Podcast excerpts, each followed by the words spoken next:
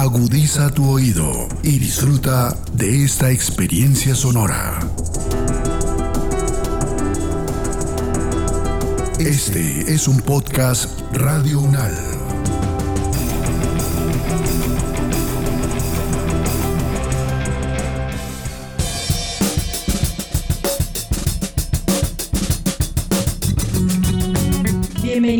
Y todas al podcast Ciudadanías en Cuestión, donde construimos territorios en los que ninguna forma de habitar es ilegal.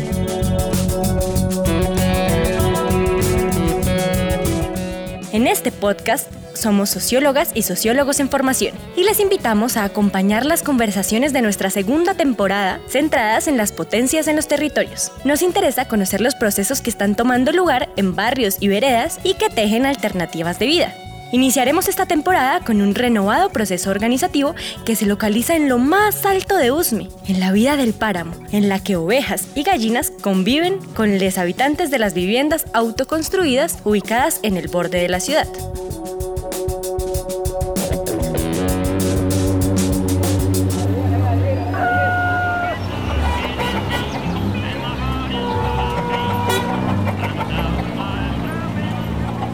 Después de Juan Rey y de una subida constante por la antigua vía al llano, en medio de las flores moradas de los cultivos de papa aparecen un cúmulo de casas que a primera vista se desbordan de lo empinadas que están. Una tras otra parecen jugar a ver cuál es la más alta, algunas enchapadas, otras en ladrillo y unas más precarias con solo aluminio. Aparecen al costado oriental y occidental de la vía, partiendo la montaña en dos. Esta a su vez, es escenario de múltiples actores, vehículos, personas y animales, que fluyen en medio de la vida, cada uno a su ritmo. Con estas palabras inicia la investigación de Marlon Valdés y Julián Tocón acerca de la constitución de los barrios altos de Usme.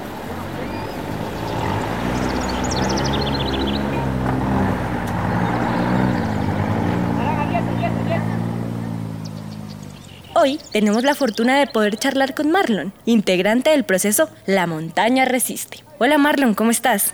Muy bien, gracias. Muchas gracias por la invitación. Cuéntanos más sobre ti. ¿Quién eres? Preséntate. Mi nombre es Marlon Valdés. Estudié en la Universidad Nacional y me gradué de Sociología en diciembre del 2021. Hago parte del colectivo La Montaña Resiste en los barrios altos de Usme, en la periferia, ya conectando con las veredas Los Oches y con el páramo de Cruz Verde.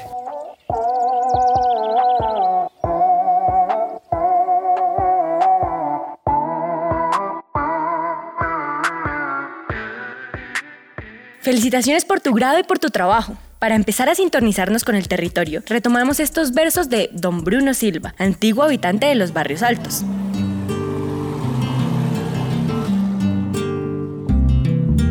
Yo soy alteño por adopción y a todos llevo en el corazón. Por eso canto con alegría desde San Pedro hasta Rondón, desde los Soches y Arrayanes y las Violetas hasta Tihuaque, Villarrosita y Villadiana. Con toda mi alma van mis cantares. Muy cerquitica las estrellas, con gente buena y marcando huellas. Cantamos todos con berraquera. Viva esta tierra, Colombia es bella.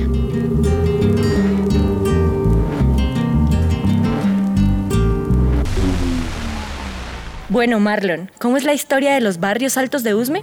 Los barrios altos de Usme surgen total en un contexto de precariedad habitacional enorme. Y frente a eso, pues las personas, los migrantes, estaban habitando una tierra que era de nadie. Entonces, básicamente, la unidad comunitaria fue como esa ruta por la que se pudieron acceder y solventar a su manera porque muchas veces no fue de la forma más adecuada, las necesidades más apremiantes, la vivienda, el agua, la educación. Entonces en ese contexto se gestó un movimiento súper importante de derecho a la ciudad de un territorio apartado que quiere gozar pues de salud, de empleo, de transporte y demás. Y los vínculos comunitarios tienen un papel súper importante porque a partir de ellos, por ejemplo, se materializa la educación en el territorio, o sea, se autoconstruye mejor.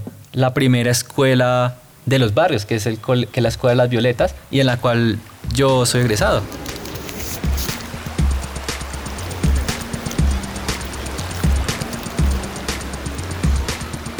Los barrios altos de Usme se localizan en un antiguo territorio muisca conocido como Tihuaki, vocablo en el que Tiwa hace referencia a habitar en las alturas y Huaki a vivir entre vecinos, compañeros y amigos. Marlon y Julián cuentan en su investigación que tras 40 años desde la fundación de los barrios, este término sigue siendo utilizado ampliamente entre sus habitantes. Este nombre nos habla de una montaña fría, llena de frailejones, aves y águilas paramunas, Tihuaki donde se siembran papas entre amigos regadas con las aguas de las quebradas, Yomasa, y donde habitaban y corrían muchos venados Sochi, como si fueran los perros de la actualidad. Cuéntanos un poco esa relación que han desarrollado en torno al agua y lo que han logrado por medio del trabajo comunitario. Sí, el agua es un capítulo bastante importante, pero también doloroso en la historia de los barrios altos de Usme. Es una cuestión que se gesta en torno a la paradoja de la abundancia. Los barrios altos de Usme habitan en las faldas del páramo de Cruz Verde, pero a su vez la mayor escasez y la mayor problemática que han tenido es para acceder al agua. ¿Por qué? Justamente por ese origen informal. Fueron barrios eh, hechos por urbanizadores piratas que no daban eh, unas condiciones adecuadas de habitabilidad, sino simplemente vendían un lote y pues ya las personas tenían que acceder y construir todo pues ya de su mano propia. Entonces el agua, bueno, fue bastante complicado. Inicialmente las personas comenzaron con aljibes, eh, buscándola, tomándola de la lluvia, pero también había un problema enorme y es que la principal afluente, que es la quebrada Yomasa, estaba privatizada en ese entonces por la cervecería colombo-alemana. Entonces, a pesar de que el, agua es un recurso que abunda en todo, en todo el espacio prácticamente que se respira, no se podía acceder.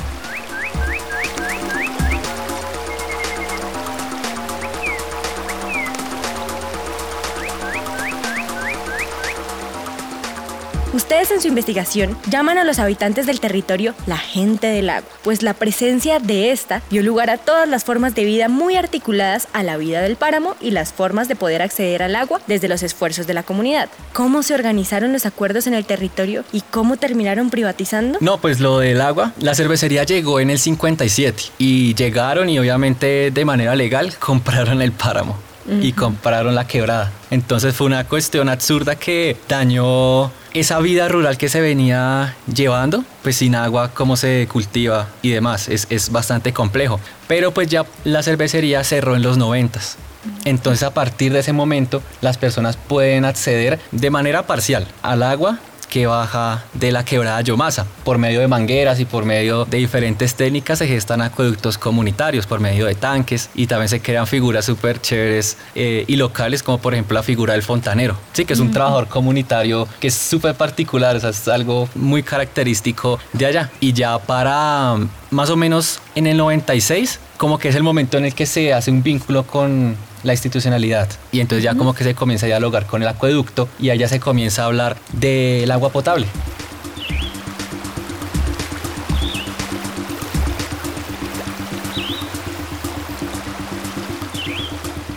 Y en ese vínculo tan especial con el agua que ha dado lugar a estos entramados comunitarios en el que se configuran infraestructuras, oficios, conexiones, ¿cómo entra la montaña resiste? Cuéntanos un poco del proceso. Bueno, la montaña resiste surge en el marco del paro nacional del el 21 de noviembre de 2019. Fue un momento en el que no solo Bogotá, sino todo el país tuvo un estallido, un estallido enorme en torno a múltiples inconformidades y en ese contexto las personas se reúnen a protestar y demás y algo muy bonito que tuvo ese paro fue que las marchas no fueron solamente en la ciudad, o sea, con ciudad me refiero como a esa metrópoli, al centro, sino que fue unas marchas que se extendieron hasta los barrios. En el día las personas iban a marchar y en la noche regresaban a hacer cacerolazos, a hacer velatones, hacer actividades en sus propios barrios y eso como que causó como una gama de encuentros en el cual se nutrió el colectivo. Y segundo, poco después del paro llegó la pandemia y ahí sí que ya no se podía salir a marchar. Ya el confinamiento como que creó otras dinámicas, otra cotidianidad y pues también trajo nuevas necesidades. Ah, muy bien. Pero espera, cuéntanos, ¿qué es la montaña resiste? ¿En qué trabajan? ¿Qué es lo que hacen? La Montaña Resiste es un colectivo comunitario autónomo, no, no estamos ligados a ninguna institución, a ningún partido, a ningún, sí, a ninguna universidad, no. Y básicamente trabajamos por tratar de solventar las necesidades más apremiantes que tenga el territorio, sea eh, principalmente alimentación, aspectos ambientales, Sí, nos movemos un poco en esa lógica. Cuéntame como las características de las personas que están ahorita integrantes en el colectivo. En el colectivo, pues principalmente hay personas del barrio, mujeres eh, que trabajan en las huertas, mujeres que trabajan en temas de bicicletas, eh, líderes, lideresas sociales, pero también hay un componente importante de egresados estudiantes universitarios. El territorio, antes de, que el colectivo existiera, ya tenía una memoria y unas luchas bastante consolidadas. Al ser barrios de origen informal, se han tenido que dar luchas y encuentros comunitarios para todo, para tener el agua, para construir las viviendas y demás. Y pues claro, al encontrarnos es muy chévere porque en el colectivo existe un encuentro intergeneracional. Entonces esas memorias de los primeros habitantes que construyeron las casas, que autoconstruyeron el barrio, ya se conectan con las juventudes y se crea ese vínculo intergeneracional enfocados a solventar las problemáticas actuales.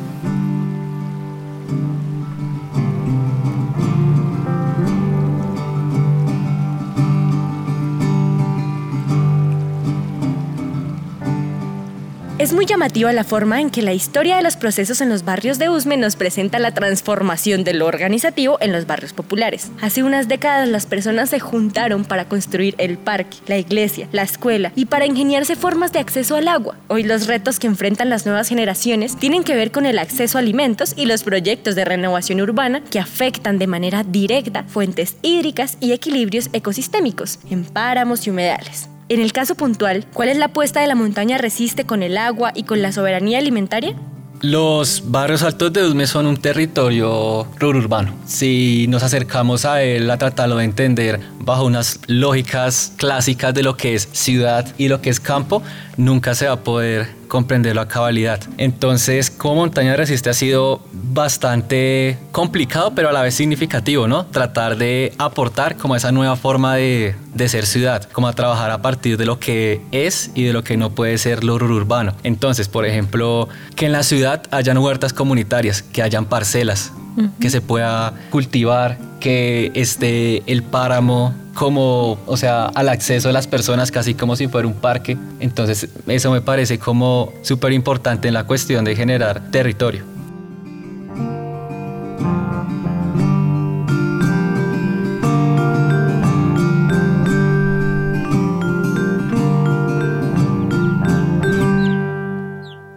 Es muy interesante la forma en la que se han venido activando los procesos de huertas actualmente en la ciudad, que conectan de otra manera a personas de diferentes generaciones y géneros. Las huertas se vuelven en puntos de encuentro en los que la participación y conexión con el territorio proviene de la experiencia en las prácticas concretas de la siembra, prácticas que exigen continuidad y así tejen procesos. Hay que regar las plantas, podarlas, abonarlas. ¿Cómo ha sido la experiencia con las huertas en los barrios altos de Usme?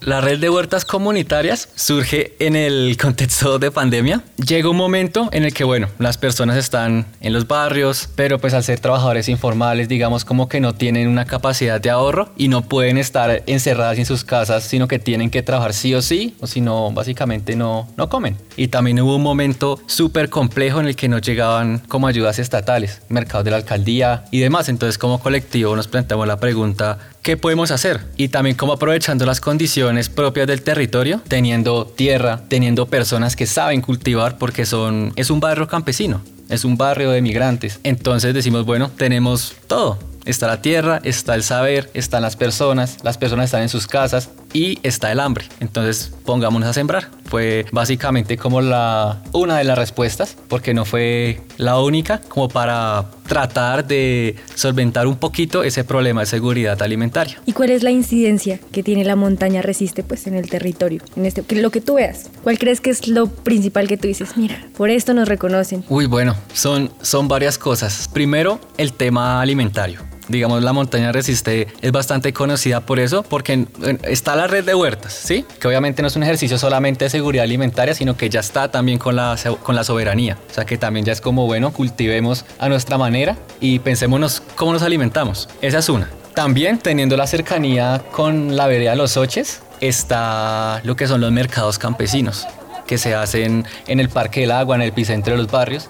Y pues es un, es, es un espacio muy bonito porque los campesinos traen y comercializan sin intermediarios sus alimentos. Obviamente alimentos cultivados de manera agroecológica y demás. Y entonces sale muy económico y también para los campesinos es bastante rentable. Por el lado alimentario me parece que tenemos bastante reconocimiento. También hace poco han habido problemas con la vía, con la vía de acceso. O sea, nosotros estamos ubicados sobre la antigua vía al llano y pues el llano es un terreno bastante inestable y sufre constantes deslizamientos. Entonces, en lo que lleva el colectivo, ya han habido dos derrumbes ahí eh, cercanos en el territorio y pues que impiden y desconectan como los barrios de la ciudad. Entonces, como montaña resiste y pues no solo, no solo la montaña, sino pues también como que por medio de la montaña se crean como diálogos con otros espacios con otras fuerzas, con, con otros colectivos, con juntas, con mesa territorial y demás. Y se comienza a gestionar eso, a, gestionar que el arreglo de la vía. Y hace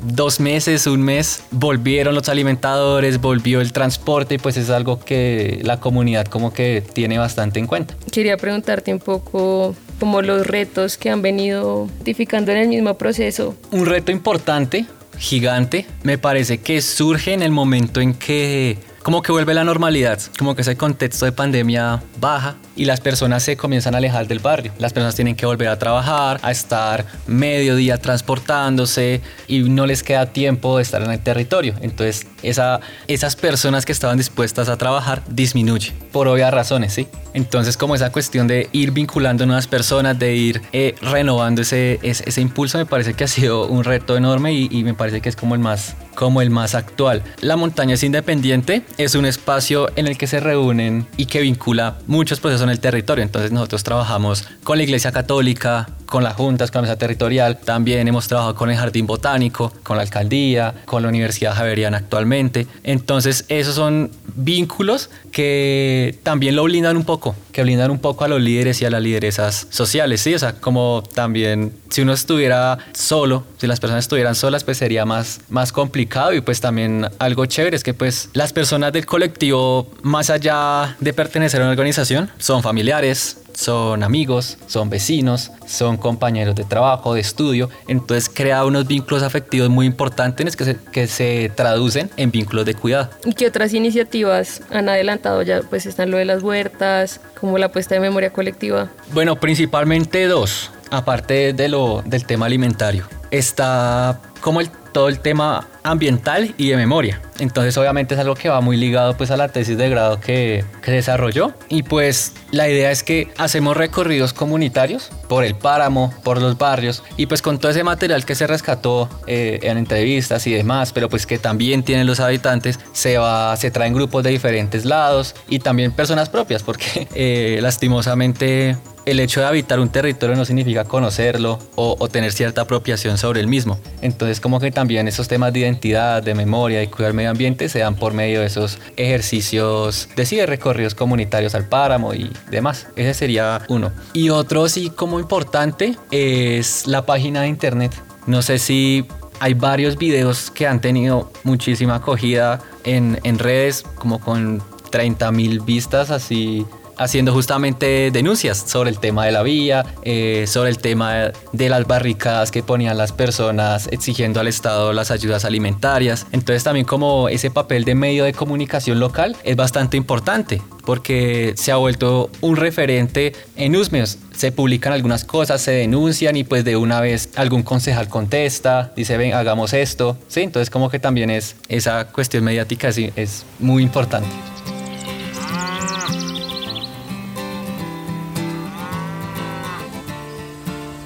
Agradecemos a Marlon Valdés por acercarnos a los potentes procesos que han tomado lugar en los Altos de Usme y al inspirador trabajo de la montaña Resiste.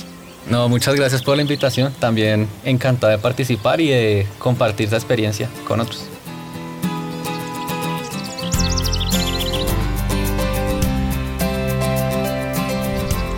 Conversar con Marlon Valdés nos permitió visibilizar esas otras formas de vivir la política desde los territorios, en conexión con el agua y con el alimento. Logramos conectarnos con estas ciudadanías en cuestión que históricamente han carecido de la garantía de los derechos básicos a la vivienda, a la salud, a la educación y a la cultura. Sin embargo, han generado procesos conectados con la vida de las personas y del páramo. Han construido su propia historia desde sus vínculos y sus esfuerzos. Y hoy nos abren preguntas acerca de las maneras en que vamos a garantizar el acceso a alimentos en lo urbano, en espacios cada vez más desconectados de la tierra y dependientes para garantizar la reproducción de la vida. La montaña resiste nos permite vislumbrar caminos para pensar las ciudades de manera sustentable y equitativa.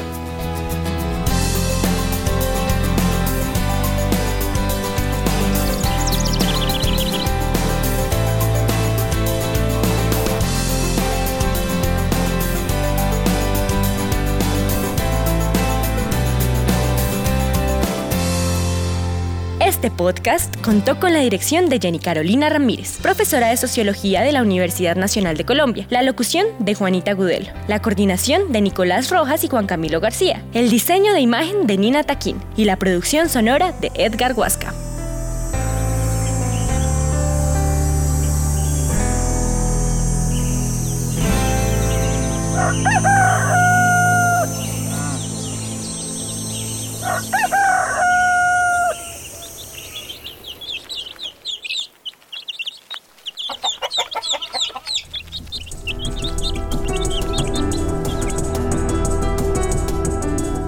Las opiniones aquí expresadas son de entera responsabilidad de sus autores y solo comprometen a los realizadores de este podcast. No representan necesariamente el pensamiento de Radio UNAL ni la posición oficial de la universidad.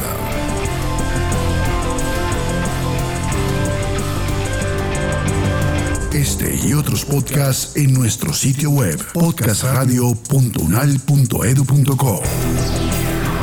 Síguenos en nuestras redes sociales. Nos encuentras como Podcast Radio UNAL, Universidad Nacional de Colombia, proyecto cultural, científico y colectivo de nación.